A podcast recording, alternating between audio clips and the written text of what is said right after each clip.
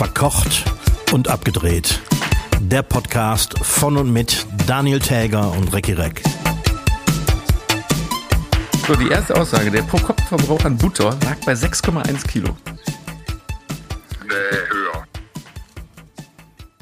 Ja, mit dieser ähm, Vermutung von unserem Telefonjoker äh, aus der letzten Woche sind wir aus der Folge rausgegangen und so gehe ich in diese Folge rein, ähm, begrüße alle Hörschaften zur 74. Folge verkocht und abgedreht.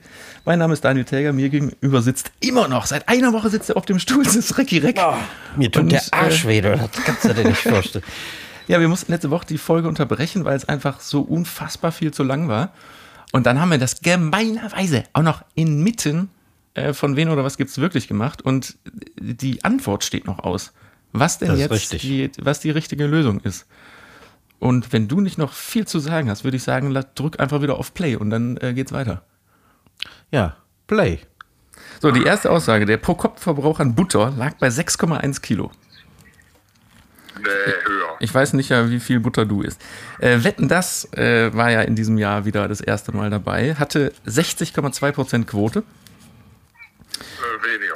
Und die ähm, dritte Aussage ist, Harpe Kerkelings Buch Pfoten vom Tisch war das meistverkaufte 2021. Das ist erfunden. Ja, Moment, aber eins der drei Sachen stimmt. Ja, aber äh, dann würde ich sagen, Also 6,1 Kilo Butter pro Kopf, 60,2% Quote oder Harpe Kerkeling. sage ich die Butter.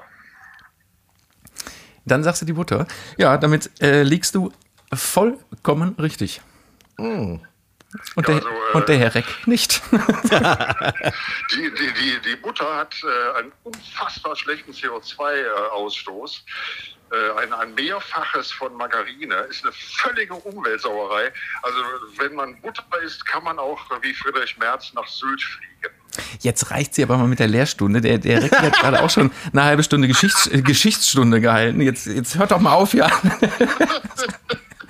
Hör mal, ich, äh, ich bedanke mich für, für dir den äh, Telefonjoker. Ja, ich freue mich ja immer mit dir zu telefonieren. Ne? Ja, du telefonierst auch, mit- auch mit dem Reck, der äh, kann dich nur nicht, äh, doch, der hört dich, aber kann nicht Ich mit dir glaube, sprechen. ich habe den Reck lachen hören. Ich freue mich sehr darüber. Hör mal, viel Spaß. Rex, bleib fit. Tschüss. Tschüss.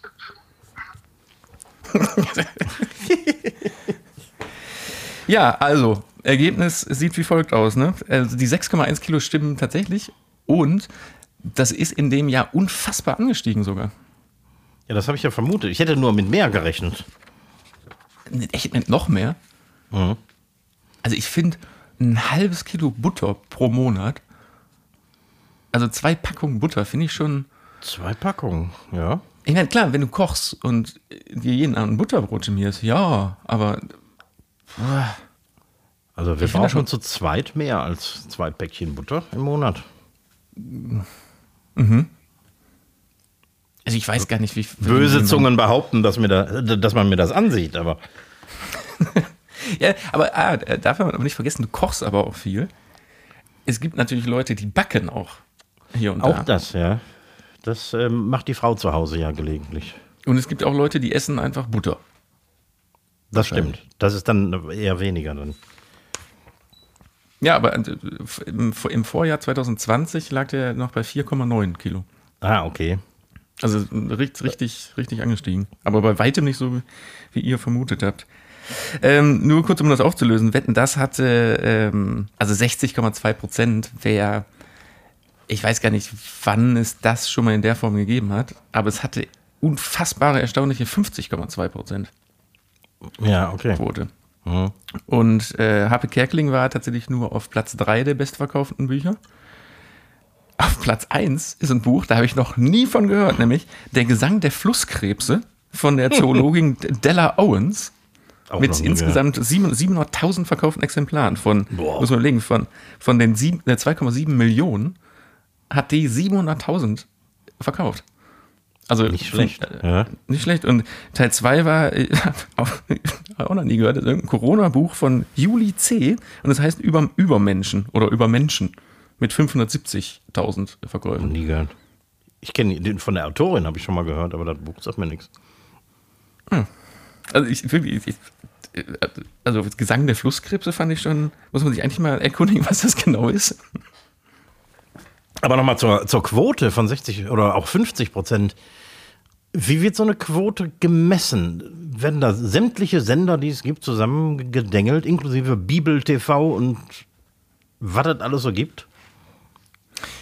Ähm, ja, ja, klar. Also es gibt, also ich, ich würde jetzt fast sagen, dass Fensterprogramme nicht gezählt werden. Das kann ich dir aber hundertprozentig gar nicht sagen. Aber die Messmethode ist ja immer noch eigentlich so, also man kann sich auf diese Quoten ja nicht verlassen, weil es werden, ich weiß gar nicht, wie viele von diesen Apparaten es gibt, 3000 oder so, die werden auf Deutschland verteilt an eine gemischte Gruppe von 3000 Menschen, die zu Hause dieses Gerät haben. Ah, okay. Das, das, ist so, das ist eine Art Receiver. Und da drin wird gemessen, wann wie umgeschaltet wird und wie, wie oft dieser Receiver an ist und die Daten werden übermittelt. So, zum einen wird natürlich von, von dem Institut wird natürlich schon geguckt, dass das gleichmäßig über die, über die Altersgruppen und vor allen Dingen über die Zielgruppen natürlich verteilt wird, diese 3000. Aber bei über 80 Millionen Leute sind 3000 unterliegt natürlich wahnsinnigen Schwankungen. Das stimmt, das ist nicht mehr und nicht weniger als eine, eine Meinungsumfrage, eine repräsentative. Ne? Genau, eine sehr repräsentative. Und was jetzt seit ein paar Jahren ja dazukommt, sind die Mediatheken. Und die Mhm. werden in diese offiziellen Quoten nicht mit eingerechnet, sondern jeder Sender weiß natürlich durch seine, seine Mediatheken und Online-Datenbanken, wie viel da noch zusätzlich geguckt wird. Aber das fließt natürlich nicht in, die, in diese Hauptquote ein. Allerdings ist diese Hauptquote, von der alle sprechen, und da wird ja auch immer von der Quote in der Zielgruppe gesprochen, das heißt von 14 bis 49 Jahren, wird da ja nur gezählt. Daran wird das, die deutsche Fernsehlandschaft entschieden. Mhm. Das heißt, ob eine Sendung gut oder schlecht lief, wird an dieser Quote entschieden. Sprich, natürlich hatte jetzt, wenn, wenn ein Fernsehsender sieht, alles klar, wir hatten da irgendwie 8,2 Prozent auf der Sendung, wissen die natürlich, okay, wir hatten aber noch ähm, eine Million Leute, die das im Internet nochmal geguckt haben. Mhm. So können die natürlich ein bisschen haushalten, aber werberelevant und Privatsender, die Werbung schalten müssen, ich meine, und in der ARD wird ja teils auch Werbung geschaltet und auf dem ZDF, die Kosten für Werbung und die Werbeblöcke oder dieser Werbeblock vor der Tagesschau, da läuft Mhm. ja immer eine Werbung vor, wird alles anhand dieser, dieser Quoten berechnet. Wie teuer denn so eine Ja, Werbung ja. verkauft werden Ja. kann. Weil eine, ne, eine Sendung, die keiner guckt, da zahlen die Werbekunden natürlich auch weniger, weitaus Klar. weniger vor, Mhm. für, als für, eine, für so eine Top-Sendung. Und das beruht alles auf diesem über den Daumen gepeilt System. Von den paar Leuten, die so ein Gerätchen zu Hause rumstehen haben. Ja. Wäre das nicht äh, ganz anders möglich heutzutage? Ich glaube nicht, also wer, klar ist das möglich, aber wie willst du denn messen, ich meine, bei, bei Satellit, Satelliten-TV ist das Signal in der Luft. Da müsste ja, klar, wäre das möglich in dem Moment, wenn du in jeden Fernseher zum Beispiel oder in jeden, in jedes Empfangsteil ein Modul einbaust, was mit dem Internet verbunden ist Ja. und dann die Daten rausschickt, was aber natürlich auch was mit Datenschutz zu tun hat. Weil die Das wär- 3000 ja. Leute, die, ich weiß gar nicht, ob die da überhaupt eine Aufwandsentschädigung oder irgendwas für bekommen, dass die die haben. Ähm, aber die willigen natürlich ein, dass das Nutzungsverhalten ja. benutzt werden darf. Du kannst ja, ich kann dir jetzt nicht einfach in deinen Fernsehen gucken und gucken, was du guckst. Aber 3000 ist echt ein bisschen mager, ne? Ja, vielleicht ist, also es sind wirklich eine kleine, vielleicht sind es auch nur 2800. Kann ich, kann ich nochmal nachgucken. Aber es ist wirklich eine unfassbar kleine Zahl. Und das entscheidet über unser Leben. Und sagen wir mal unser Fernsehleben, ne? Ja. Obwohl am Ende des Tages über mein Leben entscheidet sich so ein bisschen, weil wir haben jetzt tatsächlich einen, ähm, einen Auftrag bekommen. Oder wir waren im Pitch und es war klar, dass wir das dann auch produzieren, aber es war nicht klar, ob die Sendung vom Sender noch einmal gekauft wird, weil da wurden nämlich erstmal die aktuellen Quoten abgewartet.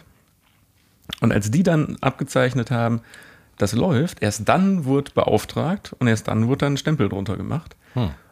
ob wir diesen Job bekommen oder nicht. Oder beziehungsweise die Produktionsfirma und im Rattenschwanz gesehen dann dahinter wir. Ja. Aber ihr habt den Job bekommen. Ja, das ist das Gute daran. Ist es dann recht kurzfristig, wenn die erst noch abwarten, bis die Quoten kommen und dann, aber alles steht schon parat und dann. Ja, so, so kurzfristig ist es nicht, aber für Produktionen, die jetzt nicht im Tagesgeschäft sind, sondern ein bisschen größer angesetzt, brauchst du ja auch eine Planungsphase. Ne? Also da manchmal ist dann ein halbes Jahr nicht viel. Mhm. Oder, also ne, es kommt, kommt wirklich auch ein bisschen auf den Umfang und die Größe an, aber wenn du, ähm, weiß ich nicht, so eine monströse Produktion mit 150 Leuten im Ausland hast, da kannst du nicht zwei Monate vorher mit anfangen. Da ja, bist du oft, mhm. da fängst du sieben, acht Monate vorher an. Cool. Und dann kommt Corona dazwischen und dann wird sowas zum Beispiel wie damals einfach mitten in dieser Planungsphase komplett abgeblasen. Hm. Und dann stehst du da und guckst echt dumm aus der Wäsche, ne? weil die ganze, die ganze Vorproduktion und diese ganze Arbeit, die da ja schon von vielen Leuten hintersteckt, nicht zuletzt von mir, die ist dann einfach gemacht. Erstmal für nix, ne? Klar, aber das ist dann das Risiko, was in dem Fall dann äh, uns ja so oft hart getroffen hat in der Corona-Zeit, weil einfach alles abgesagt wurde. Ja. Und dagegen ist auch keiner abgesichert, ne? Äh, nee. Also, weil, also natürlich gab es damals die Diskussion, gibt es dafür Ausfallgagen mhm. oder Aus, Ausfallgelder zumindest ähm, für, für die Planungsgeschichten. Aber der, am Ende des Tages ist der, sind die Fernsehsender der Auftraggeber und da war ganz klar, wir haben ja genau die, wir, wir haben ja die gleichen Probleme. Die gleichen Probleme, ja, genau. Also das war für viele, für uns, ne, weil wir in der wow. Zeit, habe hab ich ja damals erzählt, unglaublich viel dann so Streaming-Jobs und sowas gemacht haben, aber es hat gerade Freiberufler oder es hat die ganze Branche, weil auf einmal alles abgesagt wurde, ja schon schwer getroffen. Wie mhm. die Gastro und eigentlich jede Branche auch.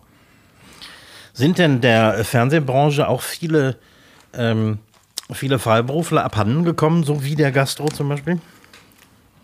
Nee, da habe ich auch letzte Tage nochmal drüber nachgedacht, als ich irgendeinen Radiobericht darüber gehört habe, wo die ganzen Gastronomen und Kellner und alles, ne, dass die oh. alle abgewandert sind und jetzt oft teils sogar in besser bezahlten Jobs sind und sagen, nee, wieso, ich, also ich gehe nicht mehr zurück in die Gastro. Ja. Da habe ich nämlich auch überlegt, ob das bei uns so war und ich wüsste nicht. Mhm. Okay, das sind also, natürlich auch alles ausgebildete Leute, die. Das die, und also ich, ich weiß von, von einer Handvoll Leute, die dann in der Zeit anderes, ne? Freiberufler, die dann einfach andere Sachen gemacht haben, weil die gesagt haben, ich weiß nicht, ich kann äh, Steine aufeinander stellen oder ähm, keine Ahnung, irgendwo, irgendwo rumgejobbt. Ja. So, aber auch da weiß ich nur von Handvoll, weil am Ende des Tages wurde ja weiter produziert, nur nicht in der Menge und in dem, in dem Volumen, wie es vorher war. Mhm. Naja. Ja, der, der Gastro sind alleine 270.000 Leute abhandengekommen, nur äh, an Fachkräften. Mhm. Ja, ich glaube, ja, genau, das war die Zahl. Mhm. Aber ich, also ich habe gar keinen Überblick, also das jetzt, äh, wie viele Restaurants im Saarland so sind. Nee, ich meine in, in, in Deutschland oder wie viel Gastronomiebetriebe, weil 270.000 finde ich, klingt so unfassbar viel. Mhm. Aber die Gastro läuft ja trotzdem noch irgendwie, zwar schlecht irgendwie, Personal, ja. aber Hast du, hast du einen Überblick oder, oder DEHOGA oder so, wie viel Gastronomieangehörige es in Deutschland gibt? Ich habe sowas mal gelesen, aber ich glaube, es war über eine Million. Mhm. Ähm, und ich habe, ich meine mich zu erinnern, dass diese 270.000, die jetzt abgewandert sind, ungefähr ich weiß nicht mehr, 23 oder 25 Prozent der ganzen Branche waren.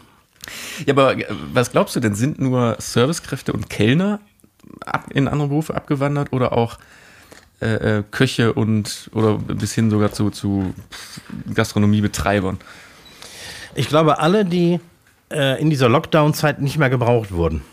Das waren natürlich mhm. hauptsächlich Servicekräfte, aber äh, viele Küchen hatten ja entweder komplett zu oder haben so auf kleiner Flamme irgendwie Sachen aus dem Fenster raus verkauft und äh, da wurden natürlich auch nicht alle gebraucht. Und das Problem war eben, dass du zwar Kurzarbeit anmelden konntest und äh, deine Mitarbeiter haben dann, was war das, 60 Prozent des Gehaltes bekommen, beziehungsweise 67, wenn sie Kinder hatten. Aber das sind trotzdem nur 60 Prozent eines Gehaltes, mit dem du natürlich voll rechnest. Mhm. Und äh, viele Leute konnten einfach die Miete nicht mehr bezahlen und so. Deswegen sind die einfach weg, haben sich irgendwas äh, gesucht, was in Vollzeit zu betreiben war. Ich vermute, viel, viele sind in den Einzelhandel gegangen. Mhm. Und ähm, ja, ich meine. Aber in, in dem Radiobericht war auch die Rede davon, dass es auch teils, also einer der Gründe oft auch die bessere Bezahlung war. Ist das, ist das so, dass die, die Gastro gerade im Service- und Kellnerbereich so eine schlechte Bezahlung hat? Ähm, ja, das ist nicht gerade eine Branche, wo gut bezahlt wird, das ist richtig. Ähm, davon gibt es natürlich auch andere. Das äh, ist nicht eine Sache, die die, äh, die, die Gastro sich alleine auf, äh, aufs Butterbrot schmieren muss, aber ähm, es ist schon so, dass du äh, auch, ähm, naja, dass ähm, Köche und Servicekräfte sind nicht besonders gut bezahlt. Mhm. Das darf man auch nicht vergessen, bei Servicekräften kommt ja in der Regel noch ein, ein Trinkgeld dazu, was teilweise sogar den Stundenlohn übersteigt. Mhm. Das ist ja während dieser Corona-Zeit auch alles weggefallen. Das heißt, die haben nicht nur 40 Prozent ihres Gehalts verloren durch die Kurzarbeit, sondern auch noch das komplette Trinkgeld, mit dem ja jeder Mensch rechnet, der regelmäßig in der Gastro arbeitet. Klar. Also da sind äh, Existenzen vernichtet worden. Und die Leute haben sich was anderes gesucht.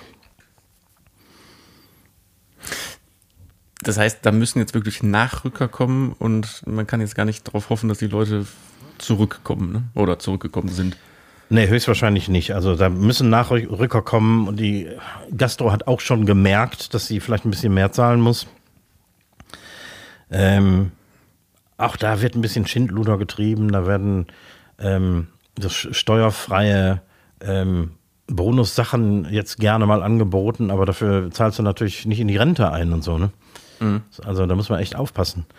Ähm, aber die, die Gastro, die muss sich warm anziehen und die muss sich vor allem was überlegen. Also ähm, Personalmangel gibt es nicht nur in der Gastro, ähm, aber, aber besonders stark. Teilweise müssen neue Konzepte gefahren werden, die vielleicht mit weniger Personal auskommen. Teilweise muss einfach wesentlich besser bezahlt werden. Hm. Ja, aber vom Gefühl her, gerade aktuell ist das in jeder Branche so. Ne? Die, ja. die Teuerungsrate äh, steigt, steigt, steigt, alles wird teurer und keiner verdient am Ende des Tages mehr. Mhm. Und gestern, ja, glaube ich, hat Lindner irgendwie ja auch nochmal über so, so Steuer. Nee, warte mal, wie war das? Der hat nämlich eben nicht Entlastung gesagt. Das war ja genau der Punkt, dass er nicht gesagt hat, wir reden über Steuerentlastung, sondern keine weiteren Belastungen. Mhm. Ja, ja. ja, also, also eigentlich muss ich, müssen sich alle in jeder Branche mal, mal umgucken. Geht aber nicht, weil am Ende des Tages, also es geht ja bis in die obersten rein. Also selbst ja die Kundeskunde, Kundeskunden, Kunden, Kunden, Kunden haben ja nicht ja, mehr Geld. Mhm. Das ist ein extrem langer Rattenschwanz, der da jetzt äh, leidet unter der ganzen Kiste. Und äh, es ist klar, ich meine, die, die Inflation von fast 10 Prozent, die wir haben, die wird nicht so bleiben, das wird runtergehen, aber ähm, zum Beispiel das Gas wird nie wieder so billig werden, wie, wie wir das hatten. Mhm. Weil Gas, das nicht aus Russland kommt, ist eben deutlich teurer. Boah, apropos, hast du mitbekommen, dass die, ähm, die Ampel, aber insbesondere natürlich SPD und Scholz von so komischen Gruppen dafür verantwortlich gemacht wird, dass der Gasstopp gerade so da ist?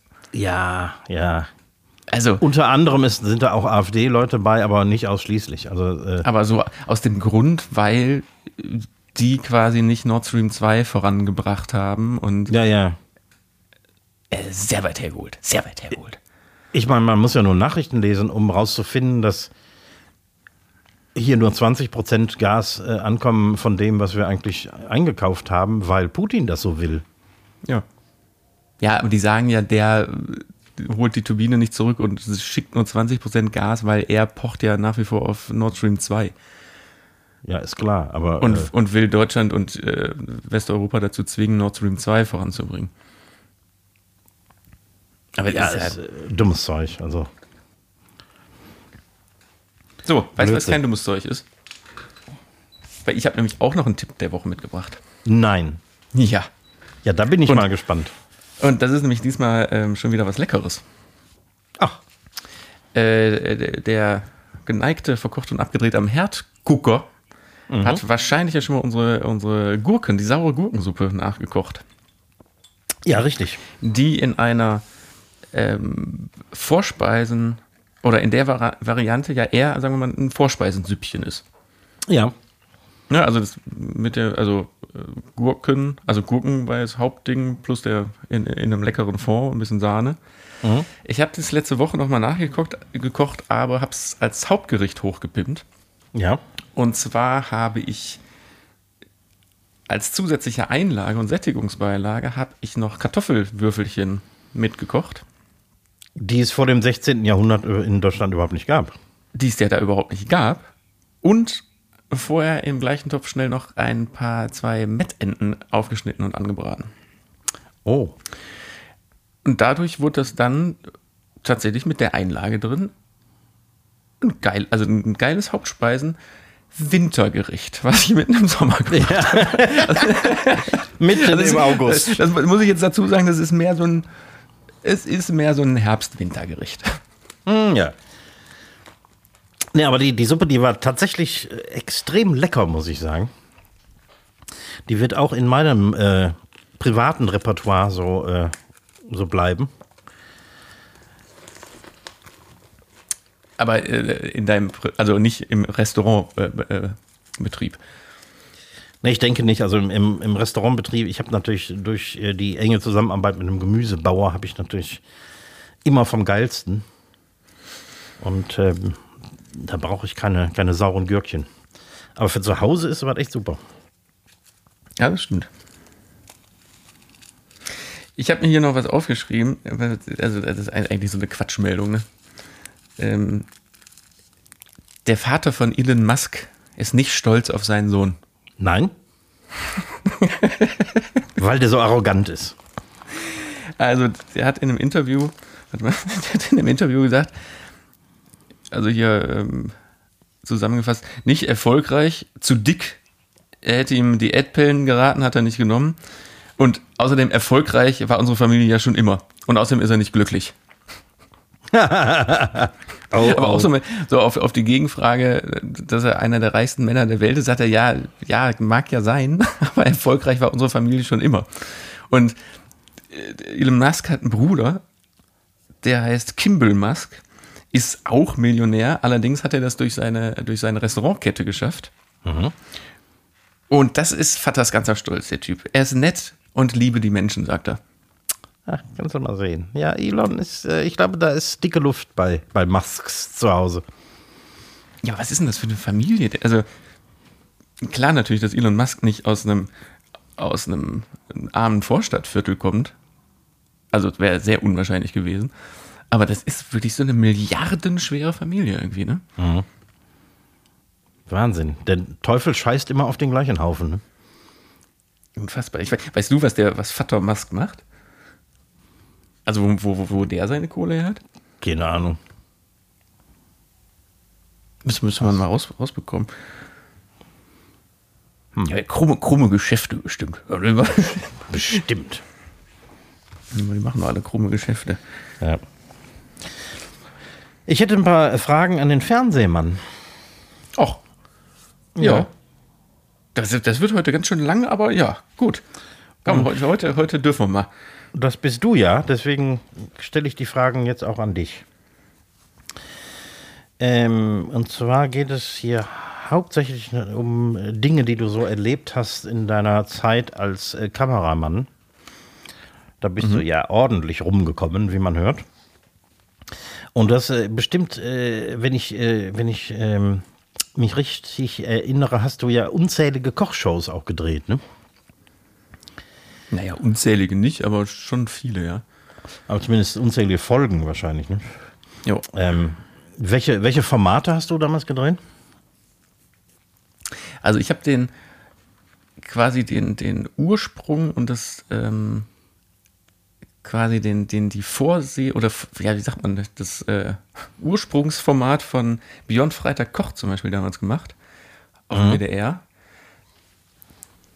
Ich weiß gar nicht, das ist eingebettet in jetzt schlag mich tot, gucke ich nicht. Irgendeine WDR-Sendung, nicht aktuelle Stunde, aber Also was in der Art, eine Lokalzeit oder irgendwie sowas? Irg irgendwo ist Ja. das mit eingebettet. Ähm, was immer sehr nett war, weil Björn Freitag Koch, dieses Grundformat hatte immer die Idee, äh, er fährt immer irgendwo hin, weiß ich nicht, zu einem, zu einem Biobauern und guckt sich die Kühe an und kocht irgendwie am Ende des Tages in seiner Küche Ja. irgendwas aus dieser Kuh. Vielleicht war es auch eine alte Kuh, man weiß es nicht. ähm, aber, äh, oder weiß ich nicht, geht auf einen äh, Tomatenhof und kauft da Tomaten. Ne? Also war immer kombiniert mit irgendwo sich die Produkte vor Ort oder äh, Produktionsstätte vor Ort angucken und dann äh, damit kochen. Ja.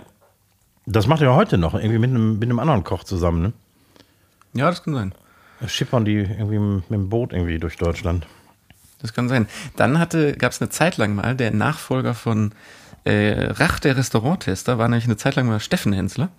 Ähm, und die Folgen mit Steffen damals habe ich gedreht, die waren allerdings nicht, also ich fand, ich fand, Steffen hat das sehr geil gemacht, im, im Gegensatz zu Christian Rach, aber Ja.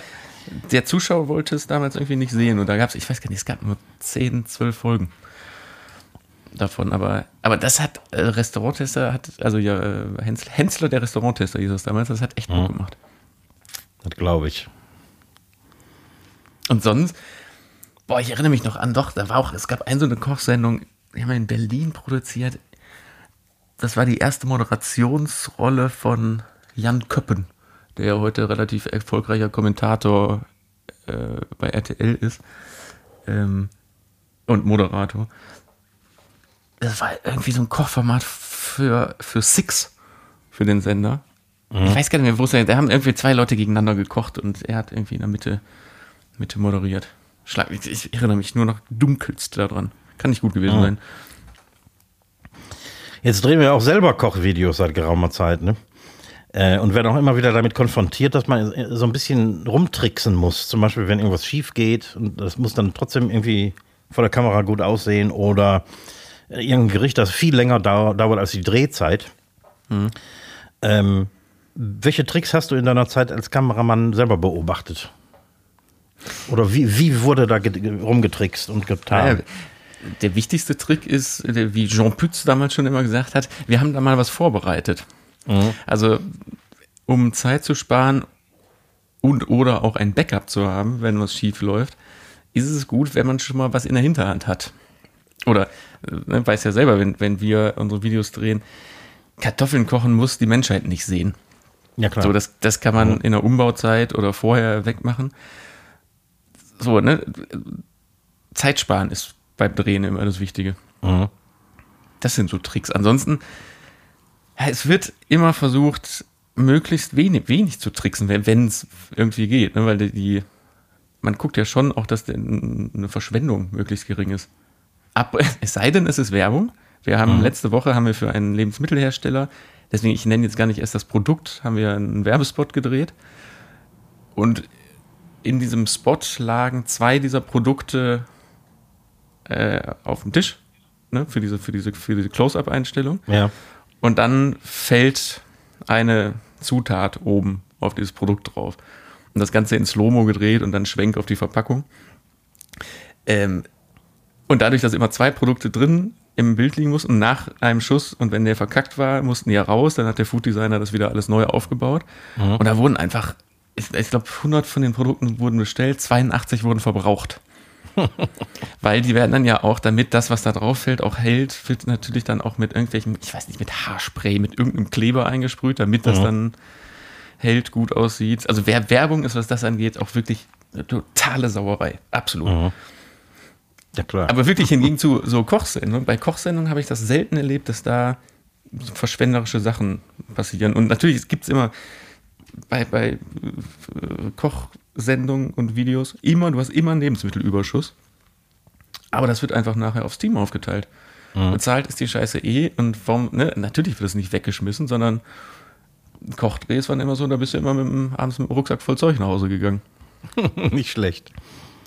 Musstet ihr jemals mit, mit so äh, Food-Design-Tricks arbeiten, weil irgendwie das Endprodukt äh, vor der Kamera einfach scheiße aussah oder so?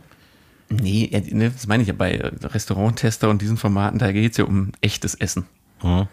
Also in der Werbung, wie gesagt, äh, Werbung, ähm, ich war letzte Woche, war ich da am, am Set, habe mir das angeguckt. Das ist unfassbar, mit was da gearbeitet wird, damit das am Ende des Tages lecker aussieht.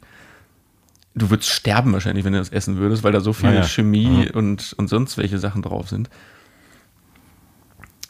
Das geht so nicht, nee. Aber tendenziell sieht, sieht Essen so im Teller zum Beispiel in der Kamera immer, immer ein bisschen mau aus. Ne? Ja, jetzt kommt Man aufs Licht, aufs Licht Ja. an. Ne? Also wenn, wenn man mit dem menschlichen Auge auf irgendwas drauf guckt, dann hat das Gehirn die Fähigkeit, die, die Beleuchtung auszuschalten, beziehungsweise Hauptsache es ist ist Licht da. Aber Mhm. es gibt zum Beispiel ein ganz simpler Trick, wenn man Essen fotografieren will. Es gibt also einen ganz gravierenden Unterschied, ob das Licht von hinten oder von vorne kommt. Ja. Stell mal einen Teller auf eine Fensterbank, wo das Licht von draußen, von hinten kommt, das meiste Licht. Das sieht immer tausendmal leckerer aus, als hast du das Licht im Rücken und es fällt von vorne, also quasi aus Kamerarichtung mit aufs Essen. Ja. Weil du hast diese Kontraste da nicht drin und also ne, das, das sieht einfach, mit Gegenlicht sieht per se schon mal gut aus. Natürlich Guter Tipp. noch, noch Guter Tipp Tricks, für, für die Leute, die, die auch gerne mal ihr Essen im Restaurant äh, fotografieren. Für Instagram. Ja, richtig. Immer gucken, dass von hinten mehr Licht kommt als von vorne. Also quasi mehr Gegenlicht als äh, Licht aus Richtung der Kamera. Führungslicht, ja. Führungslicht, so heißt es. Oder es muss nicht unbedingt mehr sein, es kann auch eine andere Farbtemperatur haben. Zum Mhm. Beispiel, dass das, das Hinterlicht äh, wesentlich kälter ist als das von vorne, Ja.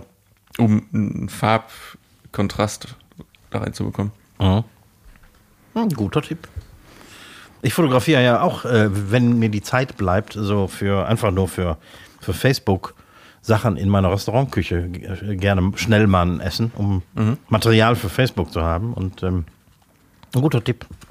Ja, aber ne, mal, wenn du bei dir in der Küche mal eben schnell einen Teller dahinstellst, dann ist der wahrscheinlich perfekt angerichtet, aber dann hast du da deine, deine komischen Leuchtstoffröhren unter der Decke. Totales Matschlicht und das Essen wird auf dem Foto immer nicht so aussehen, wie du das mit deinen Augen siehst und denkst, wie es aussieht. Das stimmt. Ich, ich muss mir also für den, für den Pass, an dem ich das Essen anrichte, irgendwie noch eine Beleuchtung ausdenken, die, die permanent da steht, damit ich mal ganz schnell fotografieren kann. Ja, sowas. Muss ich mal Naja, aber, oder, aber hast du. Du hast auch ein Fenster in der Küche, oder?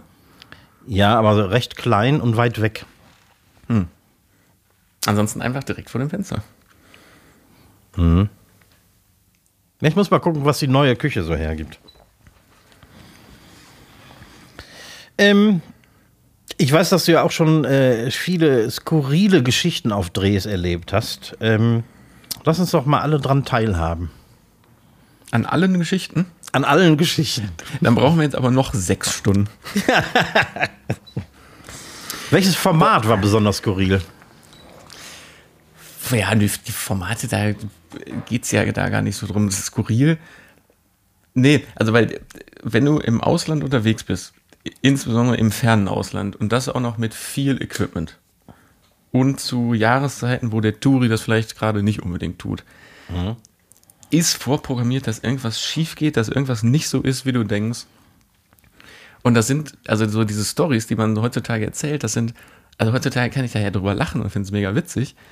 Damals, also wenn du in den Situationen steckst, also ein, ich glaube, ich, glaub, ich habe dir das äh, privat, habe ich dir das mal erzählt, dass ich, dass ich in, in Bahrain mal eine Nacht in der Asservatenkammer verbracht habe und geschlafen habe Mhm. weil da irgendwas mit dem Visa nicht geklappt hat. Ich aber einfach so im Arsch war und die Kamera, wir wollten die ein, ich hätte gehen dürfen, aber die Kamera nicht. Also habe ich beschlossen, ich penne da einfach, ist mir doch egal. so, also sowas sind natürlich dann so, so Geschichten, denn da würdest du vor Ort am liebsten kotzen. Jetzt im Nachhinein ist es einfach witzig, schräg, schräg Glück gehabt, keine Ahnung. Ja. Oder Ach, wie gesagt, also ich jetzt, äh, du musst jetzt gleich stoppen. Äh, da waren wir mit, äh, also viele dieser Reisen waren natürlich damals für Gut bei Deutschland, dieses Auswandererformat. Und da waren wir in äh, Paraguay drehen, äh, zur Vogelspinnenpaarungszeit. Das heißt, an jeder Straßenecke waren einfach und an Bäumen waren einfach Haufen von Vogelspinnen, was aber für mich als Spinnenphobiker jetzt tatsächlich gar nicht so schlimm war, aber die Viecher haben sich nur für sich selbst interessiert. Mhm. Ähm, und Paraguay, ich weiß nicht, war, warst du schon mal in Paraguay oder Uruguay? Nee, ich war noch nie in Südamerika. Das ist, das ist unfassbar skurril, weil da sind natürlich damals, also zu, zur Kolonialzeit wurden natürlich, waren die Engländer da, waren die Amis da und haben da so komische Westernstädte teilweise auch gebaut. Das sieht mhm. manchmal wirklich aus wie in, in, so einem schlechten Western mit so, mit so abgeblätterten Holzhäusern. Unter anderem unser Hotel da war auch so ein Teil. Und dadurch, dass wir außerhalb der Saison da waren, waren wir in diesem Saloonartigen Hotel mit fetter Veranda. Alles war aus Holz und hat geknarzt. Aber wir waren alleine da. in diesem Riesenteil und äh, der Essenssaal war, da gab es auch so eine Riesentafel und da wurde auch morgens das Frühstück und das Abendessen nur für uns gemacht, weil da war einfach keiner. Mhm. Und auch da abends über die Straße gehen war auch dementsprechend skurril irgendwie. Und weil es ist ja jetzt ewig her, kann man ja erzählen, dieses Pärchen, was wir da gedreht haben, diese Auswanderer, die waren zu dem Zeitpunkt schon ausgewandert. Ähm, und er war, ich weiß gar nicht, womit sie versucht hat, Geld zu verdienen, ich, im Zweifel gar nicht. Er hat versucht, ähm, als Schreiner sein Geld zu verdienen, weil er in Deutschland einen sehr gut gehenden Laden aufgegeben hat. Und dann ist der morgens immer arbeiten gegangen, wenn wir angefangen haben zu drehen, weil er muss ja in die, in die Schreinerei und muss auf die mhm. Baustelle. Was aber dann doch ein bisschen merkwürdig war immer, wir waren mittags immer in so einem kleinen Café essen. Da saß der aber auch schon immer und hatte so eine viel zu große Flasche Bier vor sich stehen. Und meinte, ach, ach, das ist ja ein Zufall, dass ihr auch hier seid. Ah, ganz, naja, so, was ich aber eigentlich erzählen wollte. Und wir hatten da einen Mietwagen natürlich. So einen komischen Jeep, weil wir mussten da auch viel durch die Berge fahren. Und der war von Anfang an schon so, dass der keine Bremsen mehr, also keine Bremsbelege mehr hatte, sondern wir haben Eisen, also. Eisen auf Eisen gebremst. Mhm. Wenn man vorausschauend fährt und guckt, dass, ne, dann geht das schon. Dann geht muss, das. Man, muss man ein bisschen fester, muss man ein bisschen fester aufs, aufs Bremspedal drücken.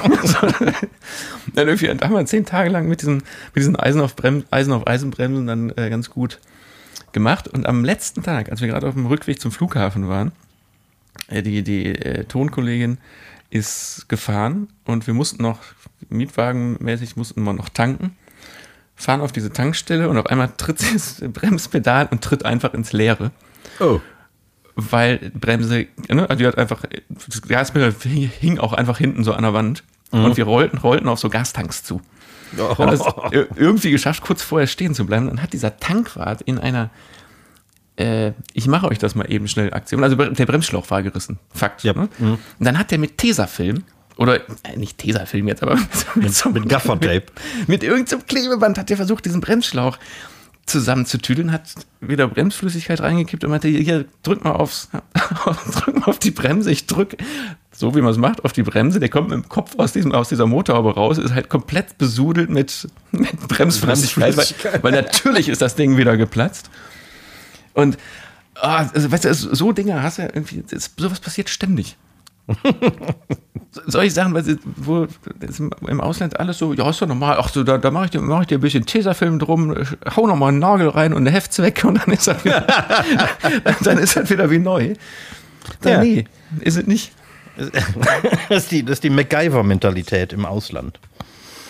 Komm mal, eine, eine kurze Geschichte, weil das klingt so, als wären, würden immer nur so, so kleine, bescheuerte Sachen passieren. Was echt strange war, ich, da waren wir mit ähm, Ärzte ohne Grenzen, waren wir in Kambodscha unterwegs. Und ähm, das waren ne, deutsche Ärzte, die, ich meine, die machen das ja in, in ihrer Freizeit und die hatten sich freigenommen, um in Kambodscha Hasenschartenoperationen an Kindern durchzuführen. Mhm. Und darüber, ich weiß gar nicht, ob das direkt für Ärzte, ich glaube, wir haben direkt für Ärzte ohne Grenzen gedreht, ähm, haben wir die dahin begleitet und am ersten Drehtag, als wir da eigentlich in diesem schon echt strangen und, also das Krankenhaus, das kann man ja nicht Krankenhaus nennen, was die da Krankenhaus haben, ist in der Stadt oder in diesem Ort ein Unfall passiert. Und zwar kennst du das in so asiatischen Ländern, dass am Straßenrand manchmal so Holzverschläge, Holzbuden stehen, wo die äh, Benzin in so Liter Glasflaschen verkaufen, damit man sich dazu mhm. ins Mofa schütten kann. So, und da ist ein LKW, so ein Pritschen-LKW reingefahren. Wahrscheinlich auch, weil der Eisen auf Eisen gebremst hat, wo hinten aber 30 Leute auf der Pritsche drauf sahen. Ja.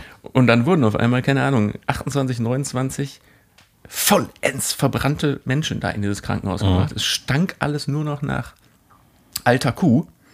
Ja. Also das war echt ein widerlicher Gestank. Und dann haben diese, diese Ärzte haben äh, nichts anderes gemacht, als diese verbrannten Menschen not zu operieren. Mhm. Und wir waren einfach dabei. Und dadurch, dass auch dieses Krankenhaus viel zu klein war für diesen Andrang und diese ganzen OPs, äh,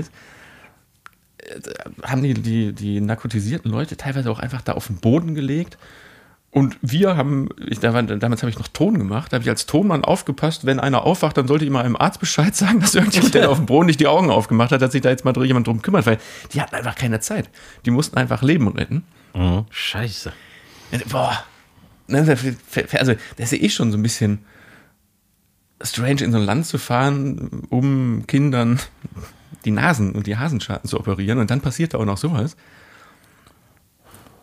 Also, Aber, ne, und, mhm. und auch und genau da wieder vor Ort dachten wir alle, wie, also wie soll man, also wie, was für eine Scheiße.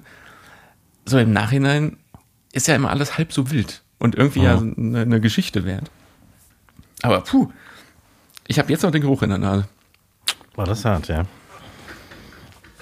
Also kennst du das, wenn du dir mal so ein paar Haare irgendwo ansenkst am Arm? Mhm. Yep. Ja, und wenn Passiert 28, 28 Menschen oder 29 teilweise 60, 70 Prozent Körper verbrannt oder an. Oh. Mhm. Ah. Scheiße, scheiße. Ja, ist, äh, ich, ich erzähle irgendwann mal weiter. Ich, sonst, ja, äh, ja. sonst wird das hier ein, ein unfassbar langes Ding. Naja, aber das war ja schon mal ein, ein, guter Anfang. Ich hätte noch ein kleines Wen oder was für dich. Ja, ich hätte sogar noch fünf Speed-Fragen. Ach, dann auch noch. ja. ja, immer. Dann, dann hau mal rein. Ich, ich versuche mich äh, kurz zu fassen. Soll ich mal anfangen? Warte, ich muss mal erzählen, ob es auch wirklich fünf sind. Nee, es sind nämlich sechs. Ich muss was rausschmeißen. Ähm, äh, ja, da sind auch wirklich Quatschfragen frei, so ein bisschen. Ähm, wobei, wer weiß. Was hast du jetzt gerade in deinen Hosentaschen? Absolut nichts.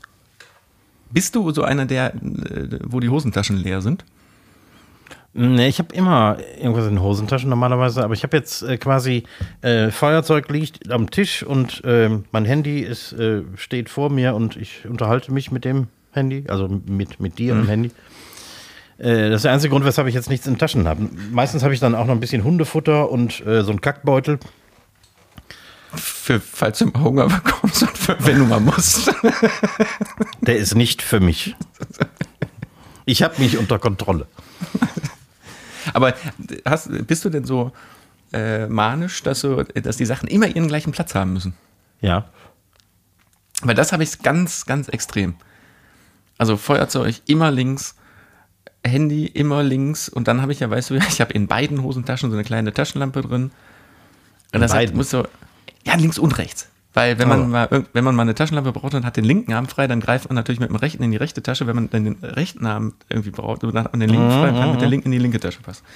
Egal, das ist, ist auch bescheuert, aber. Mhm. Es ist äh, nicht ganz so extrem bei mir, aber ähnlich. Also ich äh, weiß gerne, wo was ist in meinen Hosentaschen und Manteltaschen. Gut, nächste Frage. Ähm, was ist am langweiligsten an dir? Boah. Vielleicht, dass ich manchmal gerne Vorlesungen halte. Wie wir in der letzten Geschichte, schon gehört Geschichtsunterricht meinst du? ja gut, aber das ist ja nur für manche Leute dann vielleicht langweilig. Ich war, ich war ja. ja natürlich äh, hell auf. Ich habe an deinen Lippen geklebt. Ich weiß, das ich weiß noch. wollte ich sagen. Hm. Ich habe es gemerkt. Ja, ist eine schwierige Frage, ich weiß, aber mhm. hast du jetzt nicht so, wo du sagst, da weiß ich, da verdrehen die Leute die Augen, wenn ich das mache oder. Nee, ich, nee, ich glaube nicht. Nee. Okay. Ähm, gibt es ein Verhalten an mir, was dich irritiert? Nö, ist mir noch nie aufgefallen. Das ist alles normal, wenn ich. Find alles normal, ja. Ja. Ich halte die, halt die Frage vielleicht mal bis zum nächsten Mal, wenn ich fünf Speed-Fragen habe. Vielleicht fällt einem dann noch mal was auf. Ich achte bei dir auch mal drauf. Ich dachte Okay. mir, dass das sch- schwierig wird. Nö. Ich meine, wir, wir, wir waren noch nie zusammen drei Wochen in Urlaub oder so. Ja, das, will- das will ich auch hoffen.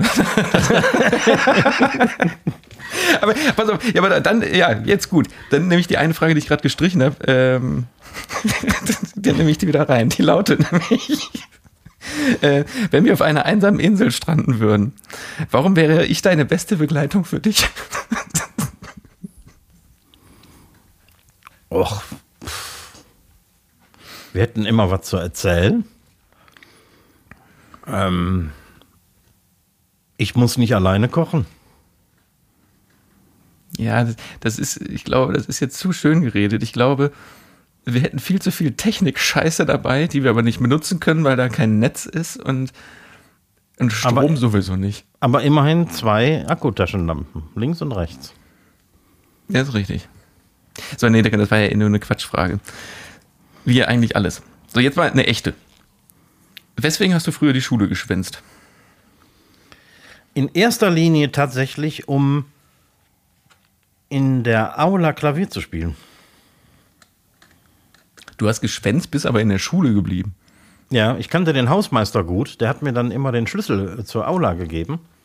Und da habe ich dann Klavier gespielt. Ja. Ich habe aber auch schon blau gemacht, um mit Kumpels in die Kneipe zu gehen.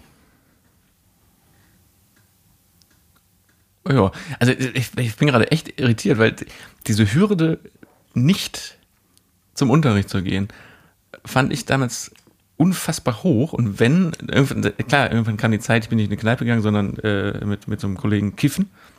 Das haben wir aber auch nur zwei, dreimal gemacht. Ähm, aber dann in der Schule zu bleiben, da, hätte- da, da hätte ich ja noch mehr Schiss gehabt. Ich, in, in, in der Aula wurde es ja nicht erwischt, weil da kam nie einer hin. Und das war auch nicht laut, dann. Ja, das hat keiner gehört. Also ich habe die Türen zugemacht und das war so ein Veranstaltungssaal und da drang nicht viel nach draußen. Geil. Das, ist aber, das ist aber echt ein schöner Grund. So, letzte Frage. Äh, wie machst du mir eine Freude? Wie ich dir eine Freude mache.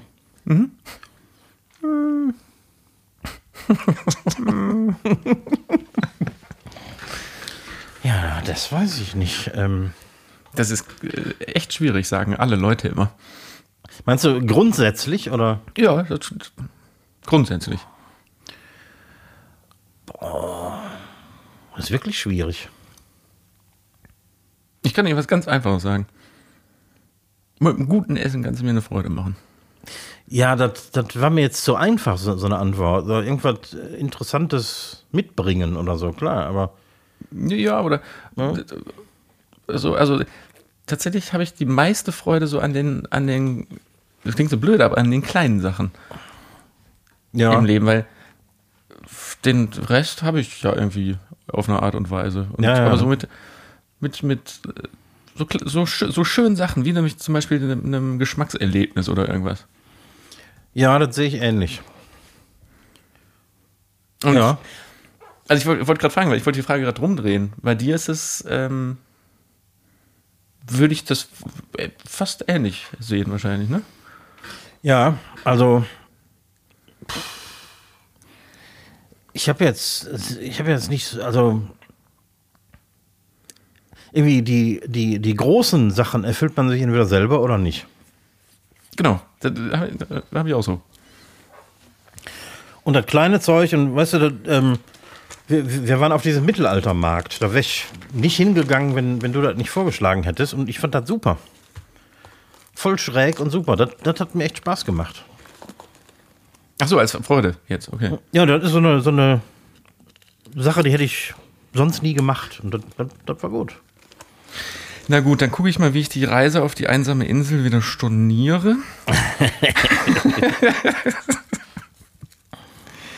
so, das waren meine äh, Speedfragen. Schaffen wir noch den, dein, ja, komm. Ja, komm, die machen wir ganz schnell. Jetzt sind wir eh schon hier drüber, über, über, allem. Genau, wir sind eh drüber. Wir waren schon immer drüber. Ähm, ja, wen oder was? Es geht hier um ähm, skurrile oder seltsame Gesetze. Und es verwundert nicht, dass äh, allein zwei davon äh, aus, äh, aus den USA stammen. Also äh, Zitate oder, oder Es sind tatsächlich Gesetze. Ähm, Ach so, Gesetze. Ich habe ich hab Sätze verstanden. Nee, Gesetze, also Dinge, die entweder in äh, einzelnen Staaten oder äh, äh, was haben wir hier, ja, US-Staaten oder Ländern äh, tatsächlich Gesetz sind, die äh, doch sehr verwundern. Zwei, drei, vier, fünf Stück. Eins davon habe ich mir ausgedacht. Oh je. Im US-Staat Arizona ist es Frauen verboten, Hosen zu tragen. Männer in Alabama dürfen ihre Frauen nur mit einem Stock prügeln, dessen Durchmesser nicht größer ist als der ihres Daumens.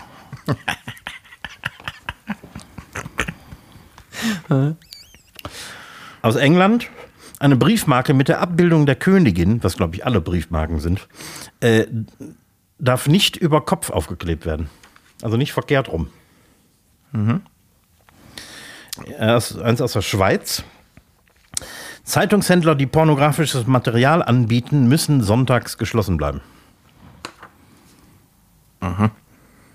Und das letzte, in Victoria, Australien, ist, ist es nur zertifizierten Elektrikern erlaubt, eine Glühlampe zu wechseln.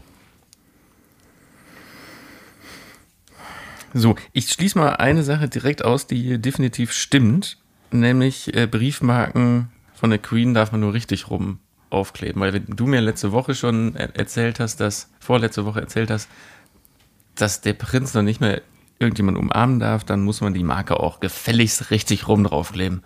Korrekt. Ähm,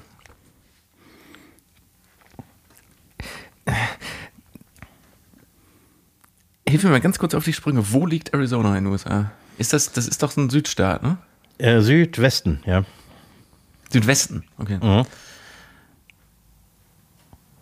Boah, sind die da so, so konservativ? Also ich war schon in Arizona, du wahrscheinlich auch. Nicht? Ähm, und da ist mir nicht aufgefallen, dass Frauen keine Hosen tragen. Es kann natürlich sein, dass dieses Gesetz nicht äh, sonderlich hart irgendwie äh, beachtet wird. Aber es steht tatsächlich in der, in der äh, Verfassung des Bundesstaats. Also hast du mir jetzt die Antwort ähm, gerade gesagt, okay? Danke. Genau.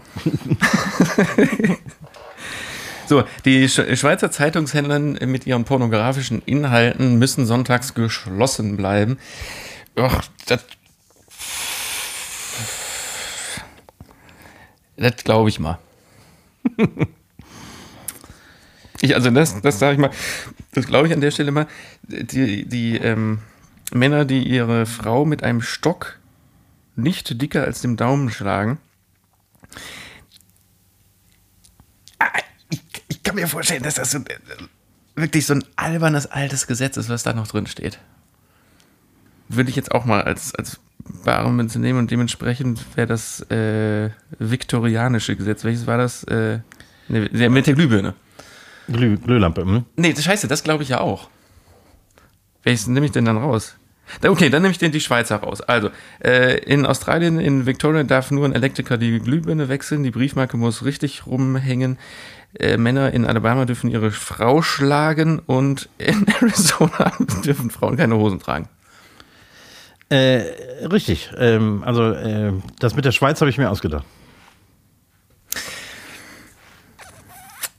Aber hätte man den auch zutrauen können. Aber sag mir noch mal ganz kurz mit, mit der Glühbirne.